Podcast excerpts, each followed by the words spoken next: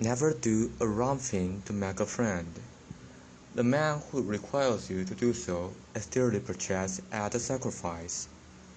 很多时候，我们为了讨好别人，为了想要真正的交到朋友，掩饰自己内心的孤独，常常会在一些情况下做出一些自己平常不愿意去做，甚至是明知不可为而为之的事情。在这样的情况下得到的朋友，往往不都不会是最真诚的。任何一个需要让你这样做的人，都是你透过自我牺牲才得到的。真正的朋友应该会把你一步一步拉回正轨，而不是把你逼往无尽的深渊。